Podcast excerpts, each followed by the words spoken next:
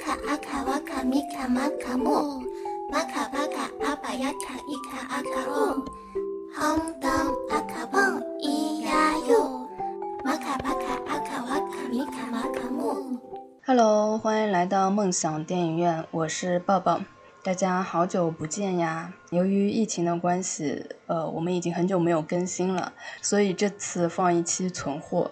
嗯，这期节目其实是我们去年就已经录制好了，但是一直没有找到合适的机会上传。嗯，我们那时候录的时候，正好是那时候有一条热搜，呃，是说一个主人在。托运他家毛孩子的过程中，托运公司没有正规的按照要求去托运，导致他家毛孩子死亡。由此契机，我们录了一期关于聊宠物的节目。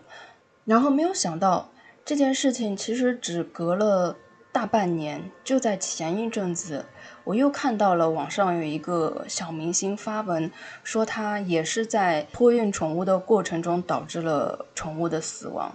我当时看到的时候，其实是非常气愤跟惊讶的，因为上一次事件闹得还挺大的，因为他还上了热搜。但是这才时隔半年，又发生了同样的事情，就是这些托运公司为什么还是不引以为戒？就为什么还相同的事情还在发生？就真的让人特别惋惜，也不知道该说什么好。虽然说我们也做不了什么，嗯，只能让更多的人知道有这件事情，然后引以为戒吧。以后在选择这种托运公司的时候，一定要非常非常的小心。希望以后不会再发生此类事件。玛卡巴卡阿卡瓦卡米卡玛卡木。玛卡巴卡阿巴雅卡伊卡阿卡欧，汉达姆阿卡邦咿呀哟，玛卡巴卡阿卡瓦卡米卡玛卡木。Hello，欢迎来到梦想电影院，我是抱抱，我是木木。啊，我们今天要聊一个话题，是源于最近有一个热搜嘛，就是讲，嗯，托运毛孩子的过程中导致毛孩子。致死，因为现在有很多都是养宠物的人，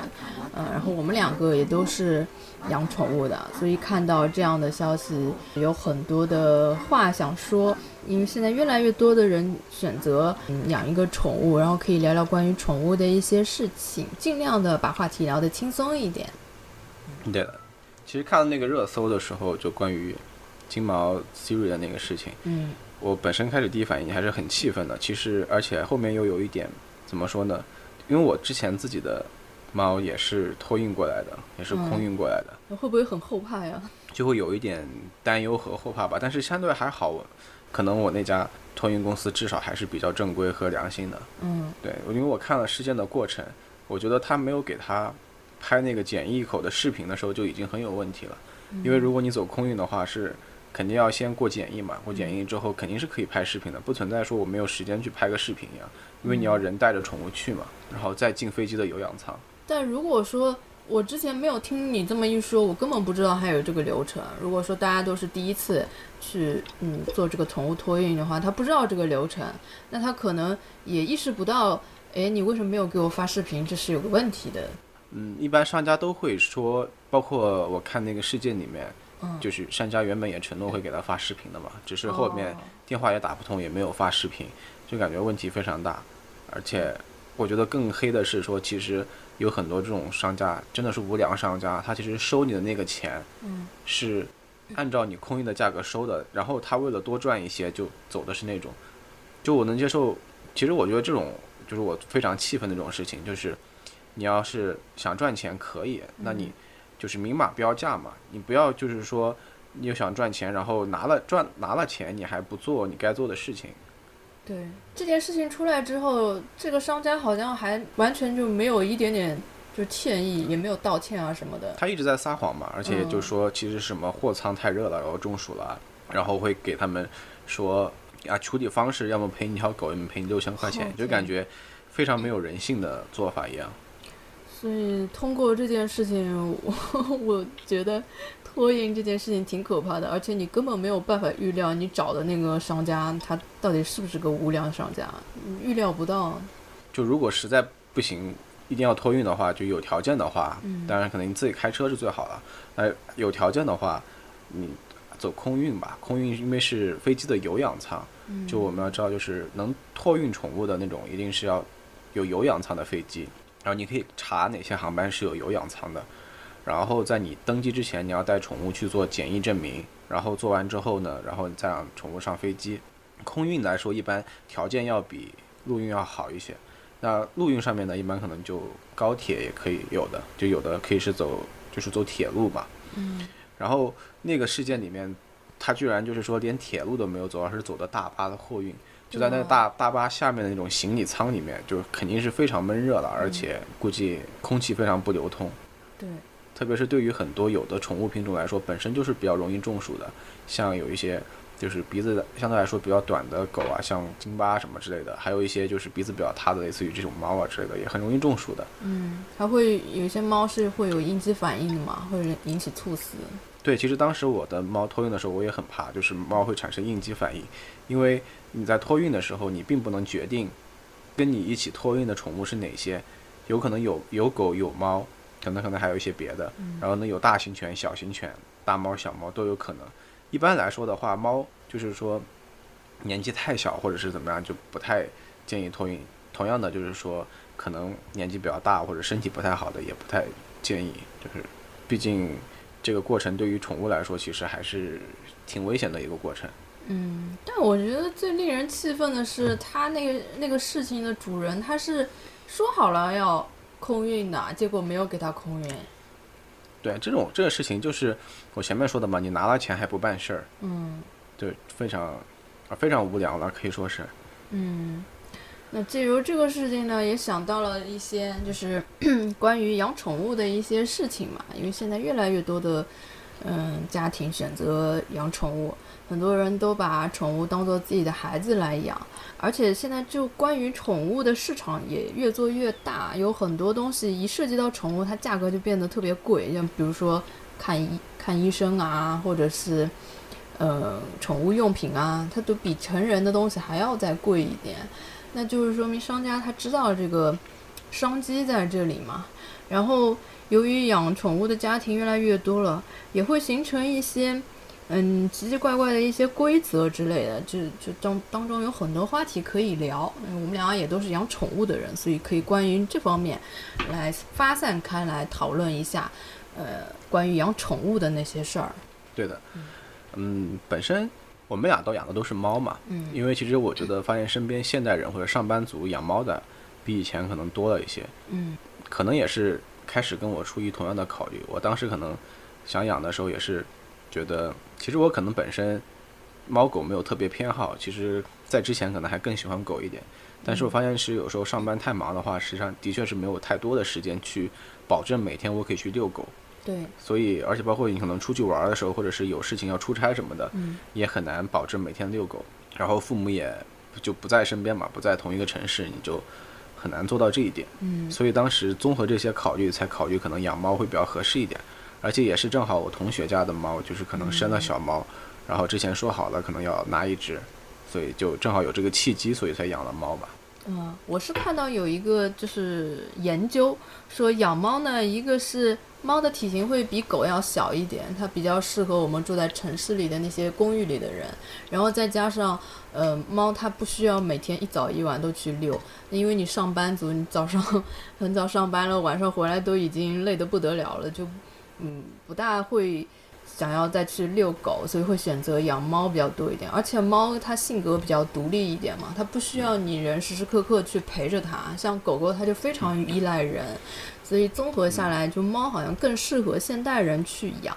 然后我是觉得，就是现在的猫，它已经成为一个，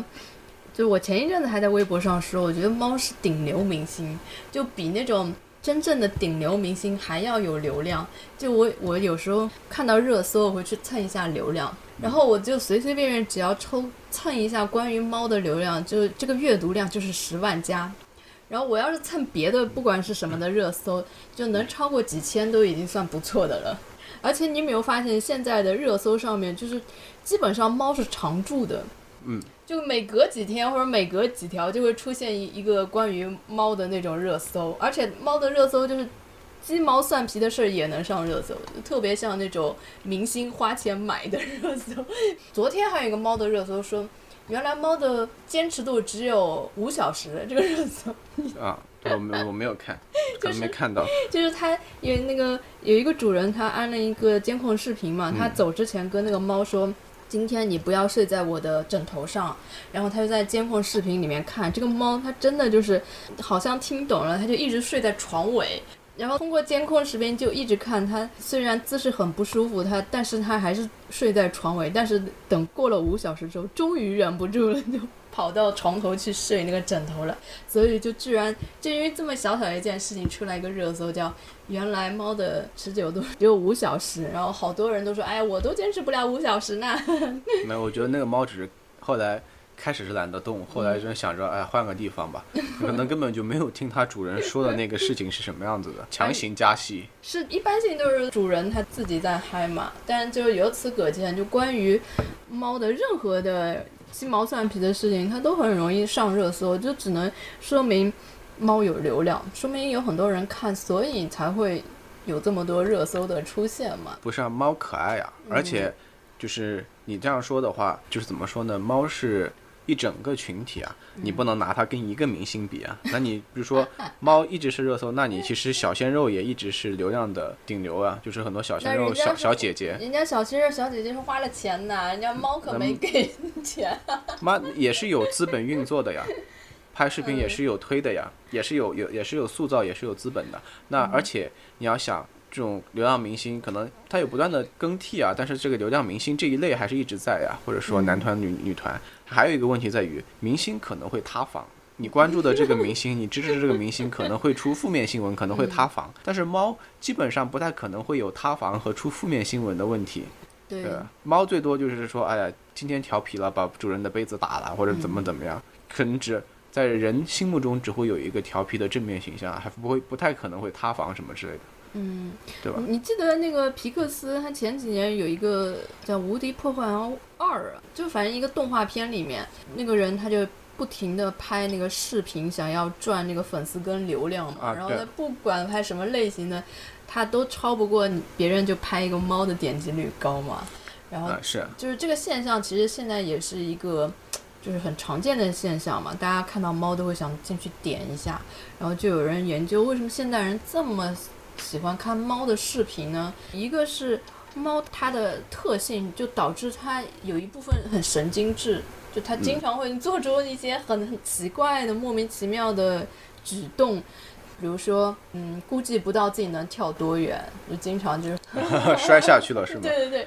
就然后就有时候它就非常的贱嘛，就东西就明明在边缘的东西，它知道。碰一下会掉下去，他有时候故意哎碰进来碰出去，碰进来碰出去，然后最后砰给你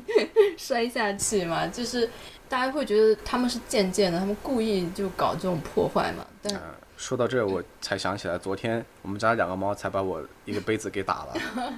就是我在卧室里面，嗯，然后收拾东西呢，然后突然听见外面砰噌的一声，然后就什么东西碎了。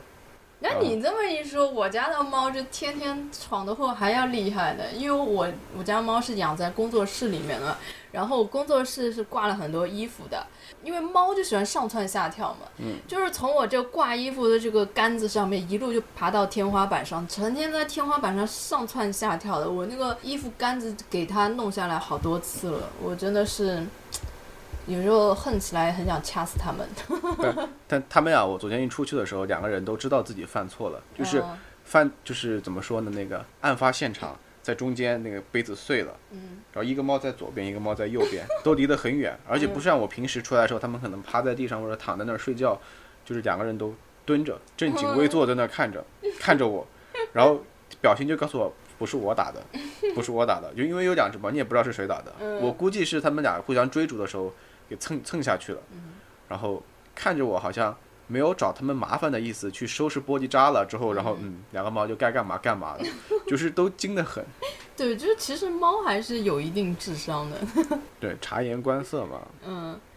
反正还有还有分析说，为什么人们会现在越来越喜欢猫？因为猫的它的脸比较圆，然后它就比较接近于人类婴儿的形象，它的那个眼睛就占了猫整个脸的三分之一的比例，会更像婴儿，而且猫发出来的那个喵喵的声音也比较像婴儿那个哭叫的声音嘛，会激起人类的那个保护欲。对的，你你这么说让我想起来了。其实大家还是把猫可能会当成一部分的情感寄托吧，这也是很多人养宠物的原因。你这样说起来，正好前面也说到宠物托运嘛，嗯让我想起来我第一次见到就我们家弟弟的时候，嗯是托运嘛是。然后你要知道去接他的时候，去机场接，其实不是在那种常规的说啊我去接人的那种到达，是要去从去货运那边接，嗯然后去货运那儿，然后你发现它有一堆的箱子，然后就有一个那种托运的猫箱，然后它在里面，感觉在等你去接它那种，非常的无辜和可怜。接接到之后就感觉哎呀，看着非常心疼，就像个小朋友一样，就在那儿，就就隔着笼子就想蹭你，然后就想在那儿叫唤嘛，终于就有人好像把它接接回去了，就这是你见像小朋友。你见他的第一面是吧？对的，哎，我觉得可以聊一下那个关于我们各自是怎么开始养猫、养养宠物的。你之前说了，你是在猫里猫和狗之间是为什么选择了猫？对的，呃，其实我跟你的理由差不多，我我猫狗都挺喜欢的，但是我是因为自己懒，我觉得我不可能早起去遛狗，所以我就还是选择养猫。一个就是因为它比较方便，另外一个是我觉得猫的性格更适合我，就就是我们可以各自不用搭理对方，有各自空间。但是如果我想蹂躏它的话，也可以蹂躏一下，就这样。然后我的猫是怎么来的呢？它是一个很传奇的经历，就是我可能在节目里从来没有透露过。你们经常在节目里听到那个喵喵的声音，就是我家的那只小韩寒。它是怎么来的呢？是之前我有一次去探班，那个剧组叫《我的前半生》，就那个剧组，啊，我贺涵嘛，我那只猫是他们剧组的人捡到的一只流浪猫，当时可能就还，呃，很小很小，可能只有几个月的时候吧。大冬天就大家都裹着棉袄的时候，然后一只小猫，如果你不去不去把它捡回来，可能它就冻死了嘛。然后他们剧组的人还真的是挺有爱心的，就捡完了之后放在一个一个小箱子里，还拿一个那个取暖器给它烘着嘛。但是因为他们拍戏的时候，所有的剧组人员，包括演员什么都是住酒店的，是没有办法带宠物的。然后就很就就是在那里就不知道该怎么处理这个小猫的时候，我正好探班过去，我说：“哎，要不给我养吧？”然后从此我就把它带回来了，然后就给它取名叫涵涵，因为主演叫贺涵嘛。角色主角叫贺涵的，对，所以这是一只有身份的猫，而且是给他们剧组包括男主都认证过的猫，因为他们他们他们剧组真的蛮有爱心的。我领养了之后，他们说，哎，让我来看看是谁这么有爱心，把这只小小流浪猫给领养走了。其实他们剧组的人就还是这方面就挺好的，对吧？所以就从此咱们这只猫就黄金国戚。也是见过大世面的猫。对对对，所以还蛮传奇的一个经历。我家的猫的话，其实姐姐是朋友家的猫生的嘛，那是一公一母了，就是你们家对的，是一公一母，啊？对的。相对，其实姐姐不是还来你这待过一段时间嘛？嗯你也看过，对对对，在我工作室里，但是我觉得你家那只是美短是吧？对的，就个性跟，因为我们家这个是流浪猫嘛，就个性好不一样啊。就它来我这的时候还是挺高冷，不让人抱，不让人摸的。比较皮是吗？嗯，很皮。我觉得流浪猫它有一点儿特性，就是其实它挺感恩的，因为它知道你是解救了它的那个人，所以它会比较粘人。像我家涵涵，就是你怎么抱它，它都不会反抗的，特别粘你。但是涵涵它之后，它又生了一只小猫，那只小猫就一点都不粘人，就不让人碰，不让人抱。就是你把它捡回来的人跟捡回来的猫跟不是你捡回来的，感觉不太一样。我在想，其实也有人说，可能是因为你养的猫有的时候会把你当成猫妈妈，所以有的时候会对你比较亲一点。啊，对，有也有可能。因为的确，姐姐很小就来我们家里了，之前都是我带嘛，我也一开始也觉得她很高冷，后来发现其实不是这样的，就是有外人在的时候她比较高冷，比较怂，嗯，然后只有我一个人的时候，那不高冷的吗？只有我一个人的时候，有时候我自己坐在沙发上或什么时候，就只能是家里只有我一个人的时候，嗯，它就会过来发嗲，然后自己哦跑过来，然后那如果你自己蹭。你抱它呢，行不行？抱可以抱一会儿，一般它会跑走了，但是过一会儿它又来了。终归还是猫，对的，但弟弟就不一样，弟弟就随便抱了，就无所谓了哦。对，就是也跟品种有但布偶点关系？布偶可能本来就是这样子的吧。嗯，就性格还是不一样的。对，以前可能我养的时候怎么说呢？但是姐姐因为来的比较早，而且当时为什么来你这儿也是因为当时租房子，房东不让嘛，因为发生了一系列故事。当然，好在后面就直接就跟房东谈妥了，再后来就可能自己的房子也就无所谓了。嗯然后有很多故事中，我发现有的时候开始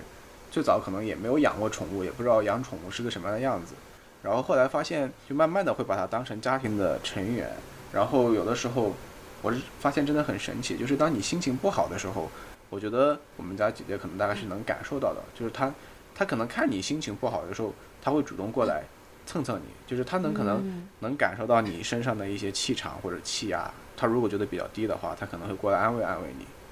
我我听好多人都这么说，就是她能感、感受到你的情绪。是的，嗯啊，其实最早的时候我在养宠物之前，就在小的时候，其实我猫和狗都是怕的。哦，就是狗是因为我妈以前是负责给那种被狗咬的小朋友和人打针的，就打狂犬疫苗的，哦，所以我有的时候就是放假什么周六日啊或者什么时候，就是放学比较早，会在他那儿待一会儿嘛。嗯，所以我小时候看见过，看到好多惨状，对，看见过各种被狗咬的小朋友，就有的咬得很吓人，就是有的可能咬到头，咬到 咬到手上半身那种，要打血血清，然后又把那个伤口揭开来冲洗，然后打血清，就对我产生了一些阴影。哇，真的是要留下阴影。然后猫是因为它会小时候我调皮，对嗯我们对门邻居家有一只猫，就是我奶奶家对门的邻居有一只猫，然后它那次躲在沙发底下，小朋友不知道嘛，嗯我就想去把它弄出来，我就伸手伸手，它就直接抓了我一下，嗯，就就觉得嗯也挺吓人，但后来都被治愈好了。狗是因为我读高中的时候可能住在我舅妈家，那有别的学生就是可能养了一只狗嘛，然后你嗯狗很小，是只金毛，但是是小时候的金毛，就我们都很喜欢，都很可爱，都有的时候可能就抱着它也不怎么咬人什么的，也就也不咬人，也很乖，然后慢慢就改改善了，就不不那么怕狗了。哦，你说起这个，我突然想到还有一个我不养狗的原因，就是之前其实我们家里养过好多狗，但是没有一只狗它上厕所是是能教的会的，就总是在家里乱拉。我也不知道别人是怎么训练的，就我家每养的一条狗都会拉的家里到处都是。但狗的话，有专门的训狗师吧？我记得现在好像。我不知道哎，我不知道人家是怎么训练到狗，就是它可以憋到外面去拉的。说起这个，就是狗狗拉拉屎这个，我记得有两个非常神奇的，就是都是我老师，一个是我们小学老师，他有一只沙皮狗，小学语文老师有只沙皮狗，它是嗯会用厕所的，就知道蹲在那儿，然后拉拉拉厕所那个，不是马桶，就是那种嗯蹲坑里面嘛。嗯然后高中的班主任是他们家的狗是每天早上六点钟放出去，因为我们嗯高中在山上嘛，然后放出去它就不用人遛，然后它自己会这什么高中啊？呃，是一座小山上，然后它会自己出去溜一圈，然后就可能拉在那种呃树下或者花坛里，嗯反正就是因为也是山上无所谓嘛。然后那这种散养的应该就不用操心。然后它会自己回来，嗯就不用去遛。它是嗯每天早上六点钟放出去，然后遛完，然后自己回家，还知道自己在进家门之前在那个地方蹭一蹭，把嗯把爪子弄弄干净，然后进来，然后一天就不用去拉了。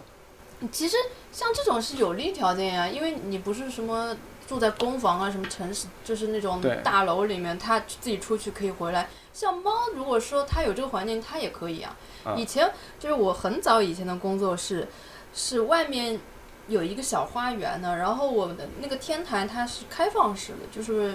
那个它整个落地的窗，它一开就是直接连着外面的嘛。所以我最早开始的猫它都是散养的，它就自己出去，就回来了，对啊，它不会就不回来啊，什么找不到路啊。其实人家以为只有狗会这样，猫其实很认很认路的。是的。而且呃 有时候就特别搞笑是，有时候我上下班，比如我从小区很远的地方走过来，然后我我家猫其实根本不在家里，它在外面，然后远远看到我就跟我打招呼了，然后一路陪着我回工作室。然后我走了也是，有时候我家猫会一路送我到小区门口，送完之后它然后它自己再回去的。其实我觉得散养的猫更好，它们自己也释放天性，就不被压抑嘛，它们自己也开心，然后它们又不会离开你，就是它可以自己玩儿，然后它想要呃回来吃东西了，它又可以回来，又又有一个有一个港湾在这里嘛。对，的确是。那是因为现在在大都市，大家一般都是住在小区或者里面，一般没有这么样的条件。就没有这个条件，大家都是圈在家里的嘛。这样其实又引发了一个问题，就是关于这个绝育的问题嘛。因为猫它到了一定的时期，它会发情，然后它发情了之后，呃，一个是它会乱拉尿，还有一个就是它非常非常吵。然后很多人说，他们一直发情的话，对他们身体也不好，因为得不到满足。但如果你是散养的猫，你就没有这种问题，一点都没有。但如果说你是把它圈在家里的话，那这些问它就会出现嘛。那这个时候就面临你要不要给它去绝育的问题嘛。我以前觉得绝育这个事情，它是一个中性词，就是每个人的选择不一样吧。有些可以选择绝育，看你自己的想法。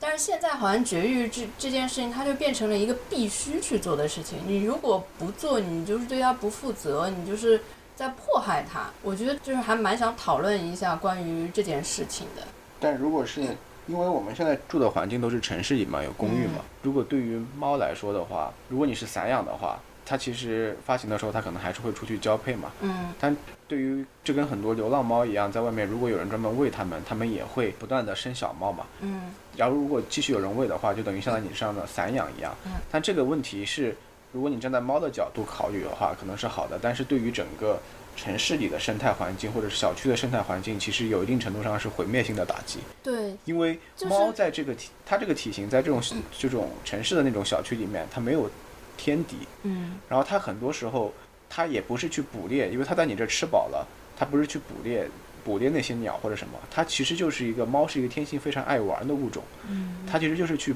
以狩猎为乐趣去捕那些鸟或者是怎么样，就是会或者是其他的小型动物，就会使得它们的数量急剧减少。嗯，这就是我接下来要讲的一个话题了。其实现在关于这些问题，都是基于人类对于。自身怎么讲自己方便或不方便的角度去讲的，因为以我自己的经验来讲啊，嗯，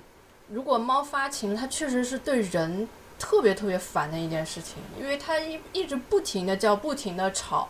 不但吵到你，还会吵到邻居啊什么的。然后如果说它一直得不到满足的话，它就会到处拉，就是你家里弄都弄不干净。那这个时候最烦的其实。人会比较麻烦，当然他自己也不舒服，所以考虑到这一点，我会想要去给他做绝育。但我反过来想，人家猫原先不被人圈养的时候，就是人家天生在外面的猫，人家没有因为什么没有做绝育就容易生病，就容易短寿啊。人家这么千百年来过得挺好的，只是我们近，我觉得关于绝育这件事情，也就近十年才发生的吧。就你养宠物得给它绝育。就这件事情变得越来越越重要了。以前养宠物也没有说非要去给人家绝育，人家以前我们农村里面养的都是散养形式的嘛，就不会有这个问题。所以这个问题其实也是近几年开始它变得特别的敏感。嗯，因为我有时候会混一些小组啊什么的，就如果说你一旦说你家的猫还没有被绝育的话，就简直是。直接把你踢出去，就直接你怎么可以人渣什么什么，就是这样子。我觉得是不是有点太过了？它本身是一个，我还觉得这个问题是是不是因为我们人类有点自私，想免除自己的麻烦而给他做的一一个选择，现在反而变成了呃反过来讲的，等于你不给他绝育，就是你害他一样。就是这个问题一直在我这里就是特别的矛盾的一件事情。当然，有很多人说绝育它有很多好处，我也是承认的。如果说它真的是圈养在那个家里的，它没有办法出去的，那你最后肯定还是得要选择给它做掉的。但是我总觉得非常可怜，就是如果说母猫它是直接要把子宫给切掉的，而且在这个过程中是有风险性的。那在这么多其实对它并不是没有弊的情况下，为什么大家还那么的一致口径的说这是一件对他们好的事情？就我一直非常就是想要讨论这个，它现在已经变成一边倒的问题。在前几年我还觉得它是两边可争论的一个话题，现在已经完全变成了一个不可争论的问题了。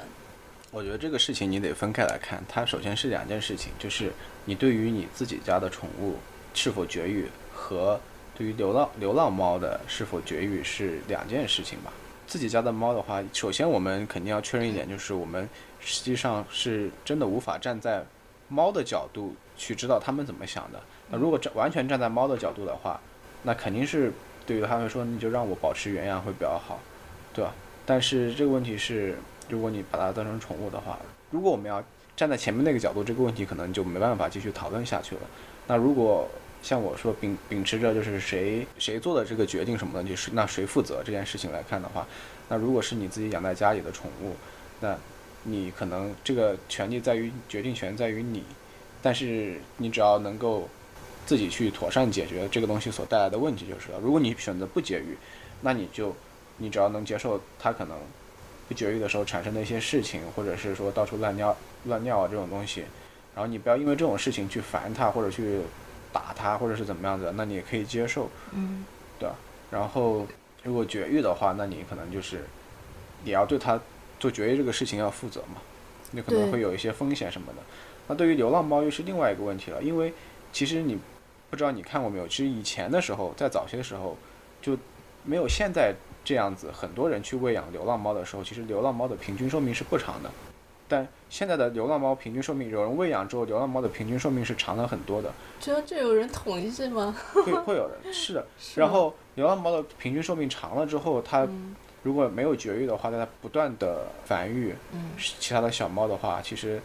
数量增长还是很快的。像我刚刚说的，其实，在城市里它也没有什么天敌。嗯，这关于就会影响整个生态的环境是关于投喂流浪猫，现在也变成了一个很敏感的话题。就是，呃，有两方嘛，一方会就是直接就骂这些投喂流浪猫的人，你们破坏生态，你们让那个鸟啊什么都没有办法生存了。当然，也有另外一方爱猫人士，他就觉得不投喂这些猫就没有吃的之类的，就好像也是变成了一个长久一直在争论的问题。但我觉得这些它其实都不是。必须要争论出一个结果的，其实自然它会有自己的选择，并不是因为你人这么去做了就会改变它的结果呀。但我是觉得，就是谁做做出这样的行为，谁负责嘛？谁谁行动的谁负责嘛？秉持这样的原则，那其实如果你要去投喂流浪猫的话，那你就要为你这个行为去。考虑所带来的一些后果，所以说现在很多人就是说以领养代替购买。如果你真的是想非常想投投喂的话，那你可以把它领养回家，或者是你因为你的投喂时就是说不断的会有流浪小猫新诞生的话，其实对于他们来说，他们也继续是流浪猫嘛。那你可以选择你投喂，但是你可以带他们去做绝育。现在其实也有很多这样的，就是会带流浪猫去做绝育。谁做这件事情谁负责嘛？就包括其实你养狗一样，其实前面我想讲。你养狗的时候，你可能就要去去去遛狗嘛。那遛狗的时候，其实，在小区里的时候，可能会产生很多问题。比如说，首先，狗是一个比较活泼的，它遛狗的时候可能会跑来跑去。那如果你不不牵狗绳的话，那它就会在小区里横冲直撞，可能会吓到老人或者咬到小孩。之前经常有这种新闻嘛。嗯。然后，另外一个就是遛狗的时候，狗会狗需为什么每天需要遛？它是需要出去，然后通过撒尿啊来。就是这是它的一种社交的方式，对。然后它可能也会有大便这种，那你产生的这个东西，你要负责把它大便清理掉这些东西。其实我经常会有看到，就是有的人可能养了狗之后，他没有清理掉大便，没有捡，然后甚至有的人经常有拴，就是遛狗不拴狗绳的，觉得可能没有什么，甚至有时候带狗过马路也不拴这种东西。我是觉得这个问题就是你谁产生的问题，谁负责来解决嘛。那你既然要养，然后它会产生带来这些问题，那你就需要负责把这些问题给妥善的解决好，对吧？然后就是喂养流浪猫也是，嗯，就是你可能既然想要去做这些喂养流浪猫的事情，那它可能会带来一系列的问题和后果，那你也需要考虑到你要把这件事情产生的那些后果给解决掉，不是说因为我感觉这件事情就是我想做这件事情，然后做了，那它引发的一些问题你就不负责解决。呃，我是觉得这个就是就像你说的，你做的这个你自己想好结果，对吧？比如说你关于节育的事情，其实这是一个可以思考的问题，但是现在的舆论就变得很奇怪，就变得一边倒，甚至于，嗯，有些人他是想让宠物先生个一胎，然后再去绝育的，连这个举动都会被骂，就是觉得，诶，猫生过一胎之后，对它身体就有损害，它寿命就会减短。真的是我看到好多是这样的，就是你如果让他生过一他就会被骂，那这个不是他最自然的一个过程吗？难道他生物界本身他他不能生育吗？是你为什么剥夺了他的这个权利，还要说你这件事情是错的呢？这言论真的变会变得越来越奇怪。因为随着这个大家养宠物越来越多，会有很多很多的规矩出来，然后这些规矩它就会变成了一种，它是一个道德的一个标准。其实，在我看来，谁都不是什么标准，谁都不是。你说这话，我也不觉得你就站在了道德的制高点，我甚至还觉得你你这个是有点问题的。但是你现在就成为了一套标准，这个是我觉得现在变得有点畸形的一个地方。就是。听上去似乎有一定的道道德绑架的问题，就像我前面说的，那如果你要完完全全站在猫的角度的话，其实我有的时候也觉得，那如果完完全全站在猫的角度上，可能他们都不需要我们，就是可能他们都不希望被我们养。那如果是要真的上升到最高点的话，可能我们就都似乎可以讨论是不是养宠物这个行为是不是对的了。那另外一个，我是觉得的问题在于，呃。你可能那样子是好的，或者是你觉得这个标准是好的，就你觉得是好的，但是你不能强迫别人一定要按照你的行为标准来去做这件事情。如果别人去做，并没有去影响到你，或者是影响到其他人，或者并没有给整个社会或者别人带来一些不好的影响和坏处的话，那他有自己选择他的权利嘛？那你不能强迫要求别人去这样子做，因为你本身养它，你就不一定是已经站在。道德的标准制高点了，然后你自己就是规定这一套标准，还要去让别人以你这套标准去执行，这真的是非常奇怪的一件事情。因为我家的两只其实都是流浪猫，我都是收养回来的。然后第一只大家也知道，它是我从剧组里面收养过来的。然后这一只长到一定程度，它开始发情了，然后我就想让它生一次孩子，然后就把它带到宠物店里面去，呃，给它。交配了一下，然后就因为这个举动，因为我我是把它整个就是，嗯，生产的过程写出来，写写成一篇日记嘛。就因为这件事情，然后就会有很多人来骂，你为什么要带它去生育？你为什么不给它绝掉？你为什么要给它配？而且因为我可能品种配的不是同一个品种，流浪猫你怎么能可能再找一个一样的流浪猫去给它配呢？就因为这个，他们说啊，你这个体型也不同啊，配出来生下来的孩子会怎么样？会导致他怎么怎么样？就各种奇奇怪怪的道德绑架，我就觉得很奇怪。它明明是一件我记录下来这一件事情，它是一件很美好的事情，为什么有些人在他们眼里，它就变成了一件肮脏龌龊的事情？就很多人养东西养到后来完全背离初心，真的我觉得好奇怪。因为我家那个姐姐也是同学家。生的嘛，就是我同学也是生了一胎之后再绝育的嘛。我觉得就是像我前面说的，你要想好后面的事情。就我同学可能就想好了，我可能生了小猫之后，就因为我们已经在他要生之前，就是他有这个要生小猫的决定之前，可能就问了我们。那我们决定说我们可以会去养一只，那就是说他生出来小猫最起码不会没有人要嘛，而且大概率也不会是去卖给别人这种。那我觉得他后续的后续的事情考虑清楚了的话，那也就还好。而且他们俩的猫其实。说到底，你也没有强迫他们两个去交配，就是他们俩是能他家猫就到了自然发情的时候，就自然而然就是产生了这么一件事情，就是你没有强迫他去做这件事情，而且一定程度上这也是他们本来的一些生命的本能吧。这是本能啊，而且其实。我真的要说一句，呃，如果说你经历过猫咪怀孕、生育这个过程，这真的是一个非常美好的过程。就是你没去经历过，你真的体会不到。因为我在之前，我也不知道它是这种感觉。因为我家猫怀孕的时候，它对我是特别特别的依赖。因为我是他唯一可以信任的人了，他当时是毫无保留的，就挺着个大肚子，就翻着肚子坐在我身上，每天就恨不得粘在我身上。然后到他生产的时候，因为他可能会有阵痛嘛，他会一直来找我。就一一直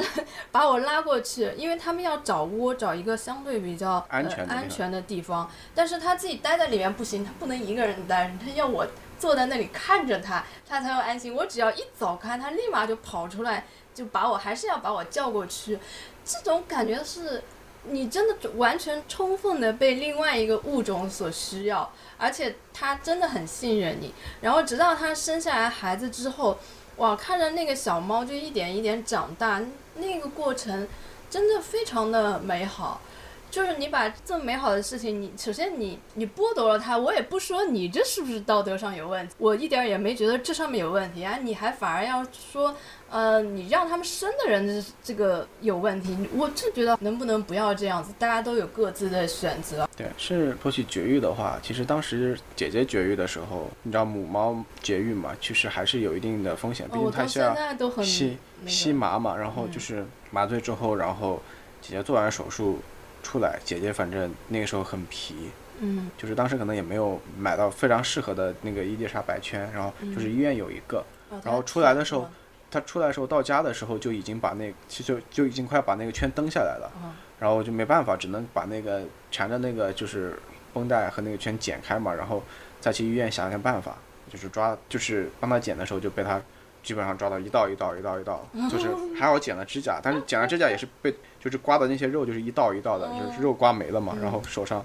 然后去给他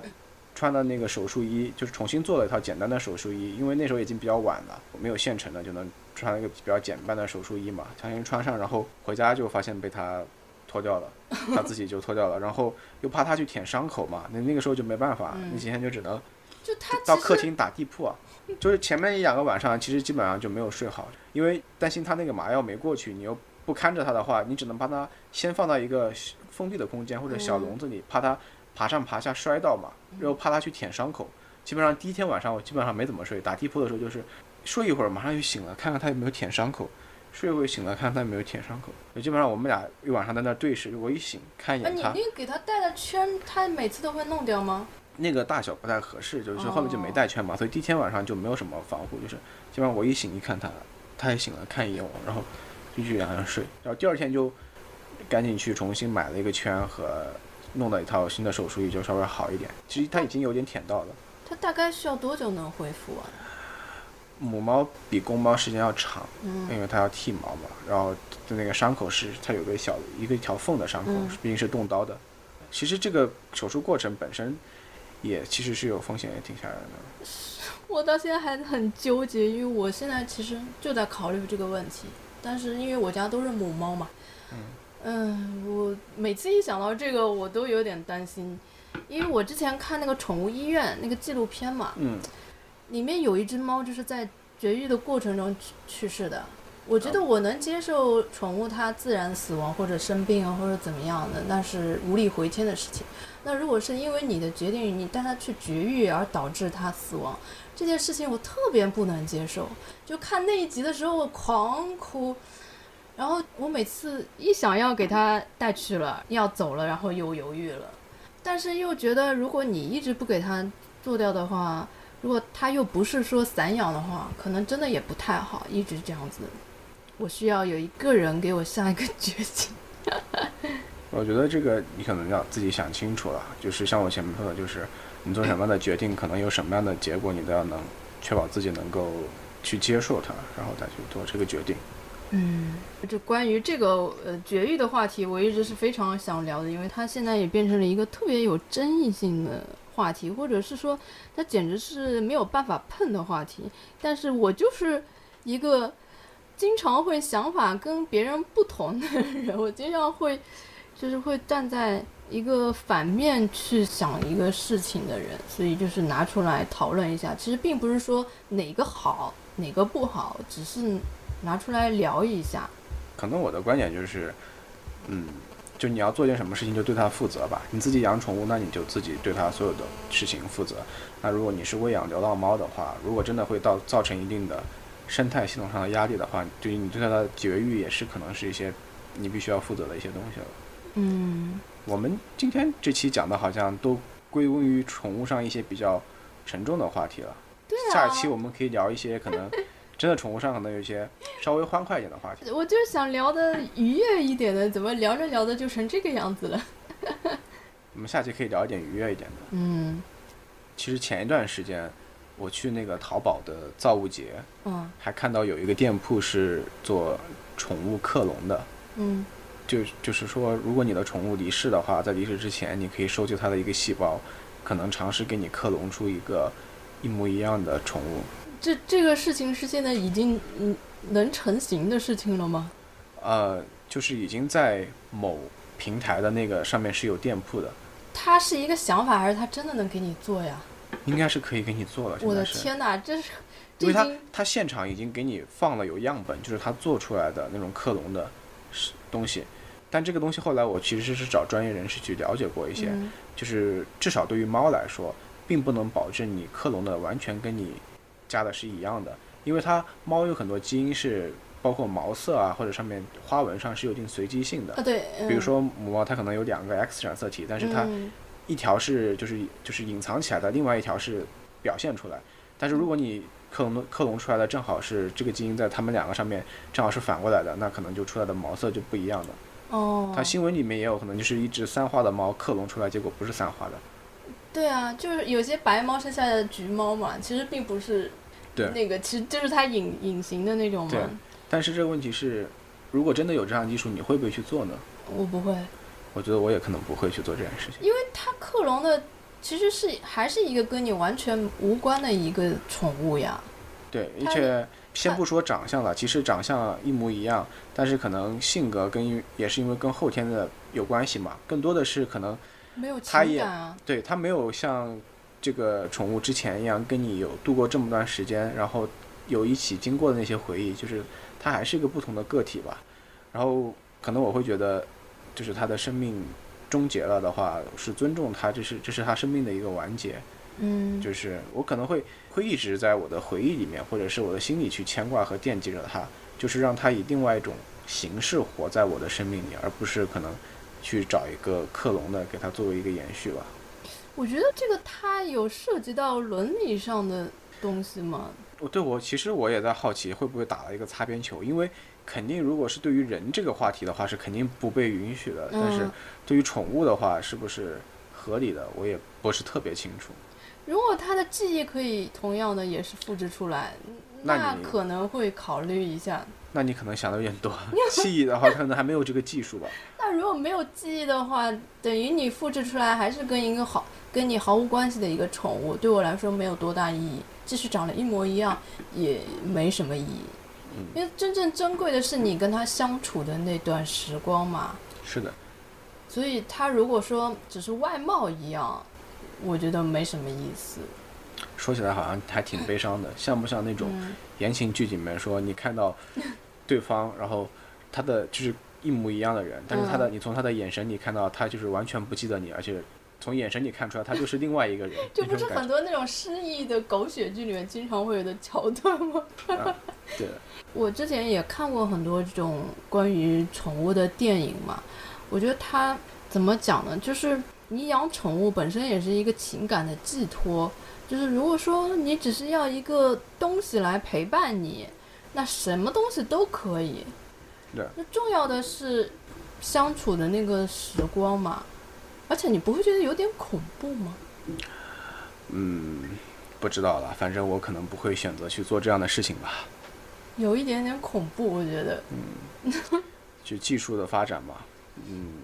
但也说说明，可能的确是有这样的人，有这样的需求，或者是肯定有。才会有这样的市场嘛。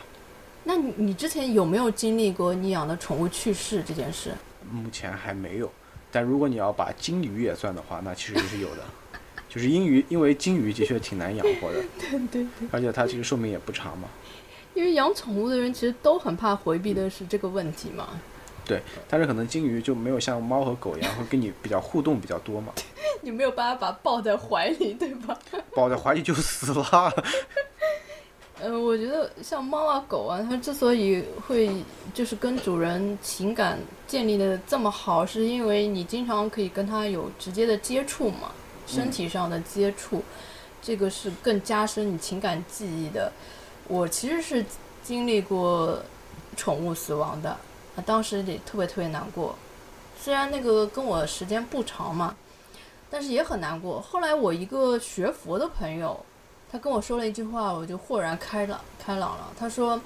嗯，他们只是陪伴了你这一段时间，然后缘分到了，他跟你的缘分就就到这个时间点，所以他们就先离开了。然后我我不知道为什么我听了这个话，我就突然就放下了。我觉得每一个人或你跟其他的生命，他可能都是一种缘分吧，他，都是有一个周期的，他可能这这个缘分到了，他就离开了。所以我就后来，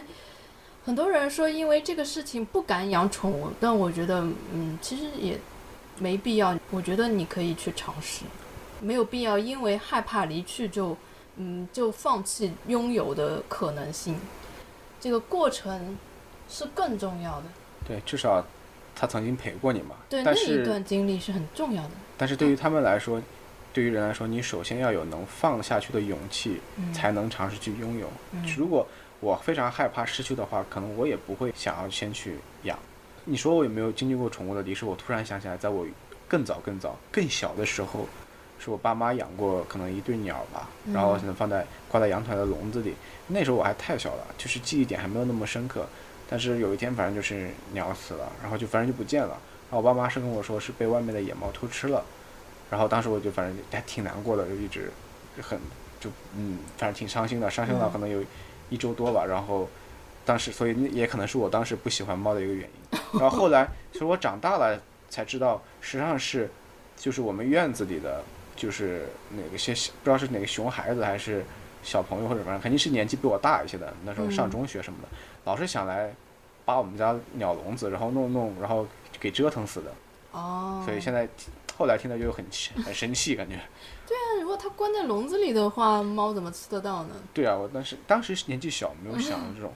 我爸妈经常可能用用这种非常奇怪的理由骗我，还还就是我还信了。小时候为了不让我就是沉迷打小霸王，就说啊家之前买过小霸王，啊经常说家里的小霸王被小偷偷了。当时我也信了，然后我从来没有想过为什么小偷来我们家只偷一个小霸王，别的都不偷。太搞笑了。反正我是觉得养过宠物的人都会觉得，嗯，还是一件蛮美妙的事情。然后其实我还是觉得让小孩养一个宠物，真的是可以培养他们的那个责任感的。因为当你养了之后，你就必须要负起责任。哎呀，这个其实这个话题又很长了。因为关于养宠物这件事情，跟我父母不知道争吵过多少次。他们每到一个关节点都会说啊，你把它们扔掉吧。比如说搬一个家，他们就觉得你应该把它们扔掉。呃，他们就随地拉一个尿，他们又觉得你应该把它扔掉。关于这件事情，你真的不知道我经历过多少打击，然后坚持了多少匪夷所思的事情，才一直能坚持把它们养下来，真的是很不容易一件事情。真的，所以我就觉得在这个过程中，也真的是培养了你的那个很大的一个责任心，就是你你一旦养了，你必须要对他们负责到底。但有些时候你真的很难说通老，他们的眼里你养一个动物跟你眼里养个动物完全是两码事，他们眼里的动物就是一个物件，就一个玩具，你可以扔掉的。但是我们现在不会去这么想一个宠物，你跟上一代的这个沟通真的是一个鸿沟，这好难理解。所以当年我看那个狗十三，真的哭到泪奔。那那里面有个情节，就是那个女孩的狗掉，然后她满世界的找这狗，半夜里也在找，然后她父母就说，嗯。在你眼里，这狗比我还重要。这句话就是我妈一模一样的说过同样一句话。他们不知道这不是这不是一样东西，它是你寄托情感，它陪伴你的，它是一个生命。而且我妈经常说啊，它这么不懂事，长得又不好看，又不是什么名品猫，你养它干什么？这都不重要啊！就我养它不是为了它好看，不是为了它乖什么的。我我如果为了图乖巧、图听话、图聪明，我干嘛不直接买一个芭比娃娃在那里呢？所以这个就是真的很难去。讲通的一件事情，我觉得我能坚持一直养它，真的是锤炼我的一个，就是它在这个我在养它的过程中，不断的在锤炼自己，修炼自己。